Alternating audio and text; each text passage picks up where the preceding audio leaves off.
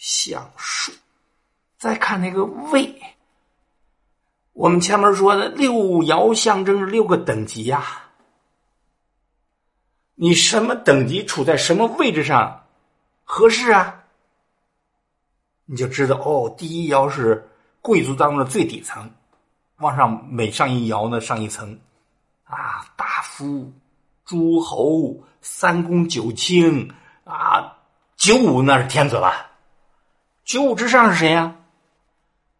要么是太上皇呀，退休了，不在其位你就别谋其政了。你适当放权吧，要不是宗庙啊，是吧？他用这样不同的位置来表达不同的职位，对不同职位提出了不同的要求。反正你尽到你的职责，享受你的权利，你的才德和你的职位要匹配。你既不要越级，你也不要不尽职。哎呀，这就几个符号，他把你能想到全都给你涵盖了。这这《周易》是越琢磨越伟大，越厉害。它又可以是一个事件的发展的整体的过程，它又可以是天地人。所以，姓王的同学要读《周易》会很高兴，偷着乐吧。那《周易》当中把姓王的王怎么理解？那个王啊，君王啊。那三横一竖不得了的，那三横象征着天地人，那一竖念滚，滚的意思是沟通天地人，也就是说，你能沟通天地的人的人，你才可能成为王，或者你反过来推，你具备王的素质，你才可能沟通天地人，不是每个人都有这个能量，都能沟通天地人的。为什么有人学了周易之后？奇卦病一场，修养不到家，想法不纯正，肯定有问题。你要算一卦病一场，你就休息吧。要么是修养不到，要么想法不正。周易支持干好事你要看那个艮卦，你都想象不到，那艮卦居然和人的。身体各部分呢联系起来。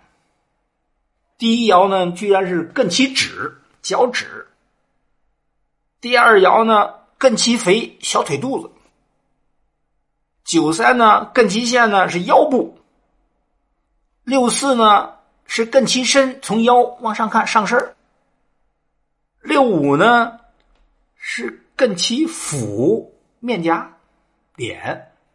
到再上呢，才是修养的最高境界。蹲艮，嘿，他这六爻还可以象征人呢，从脚底到身上的不同的部位。你说怪不怪？你要没有这准备，你根本就读不懂啊。再说说什么叫单位？单位呢，简单说就是你的才德和你的职位相匹配。一般说来呀，阳爻在阳位，一三五为阳位嘛，那叫单位。二四六在阴位叫单位，那个位呀是客观要求，你是九啊还是六啊？就是你主观的修养。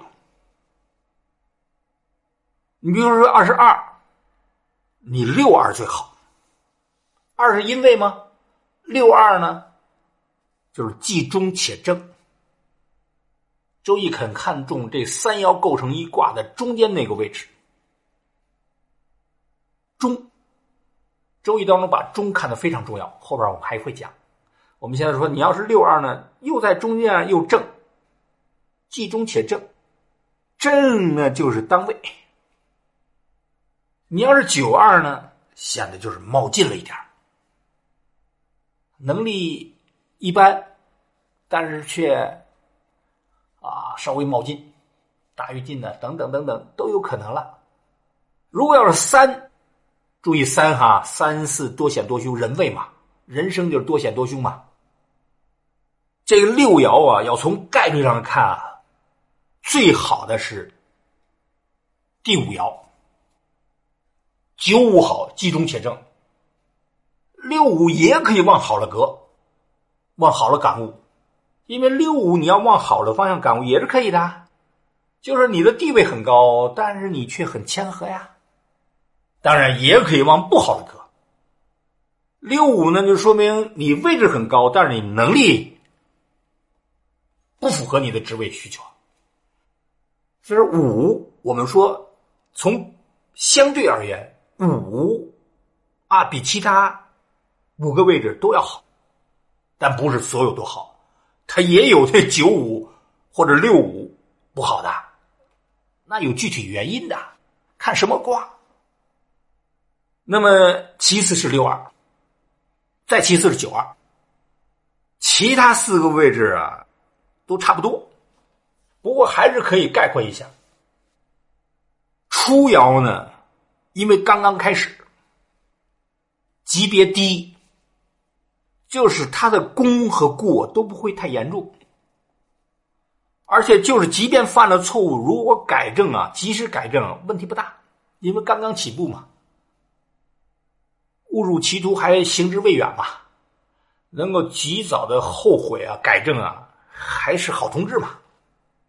说第一爻，第一爻虽然弱小，但是它发展空间很大呀。所以中国古代文人最喜欢什么季节？最喜欢事情的哪个阶段？你就知道古人为什么老写春天，还老写早春。什么天街小雨润如酥，草色遥看近却无。我在电视台讲这句讲周易讲这句的时候，他总想弄个画面出来表达这个意境，但总也选不出来。他就不知道什么叫草色遥看近却无，小雨蒙蒙。那个春意阑珊，刚刚有一点点。远远看有一点点鹅黄，走近了甚连草芽都找不着的。那你说你上哪儿找这个？这是一个动态的这种感觉，他找出画面都是绿油油，那都不是韩愈要表达的意思，那就是新春的一种景象。读了确实让人对未来充满希望啊！春风又绿江南岸。我们现在很多的这个股评家一说“乱花渐欲迷人眼”，不学习不读周易吧，他都不知道“乱花渐欲迷人眼”到底是写那花多呀，还是写少？那下边还有呢，“浅草才能没马蹄”，“渐欲迷人眼”还没迷人眼，你说是写多还是写少？写少。星星点点，零零乱乱，才开了几朵花，渐欲迷人眼，还没迷呢。那小草刚刚长一点点，刚刚能够淹没马蹄。那是写早春。毛主席说：“你们像早晨八九点钟的太阳，多好，给人希望。”你学了周易以后，再恭维领导的时候，一定小心。你千万不要再用这“如日中天”这词儿了，那不是歌颂，那是诅咒。因为《周易》早就告诉你了：“日中则仄，月盈则时。”事物是在发展的，发展是有规律的。太阳到了中午十二点，就意味着要滑落了，到了峰值，物极必反了。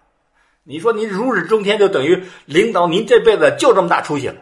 你说，对方如果要没学过周易，无所谓了；要学过周易，他很不高兴的。这是初爻给我们的启发。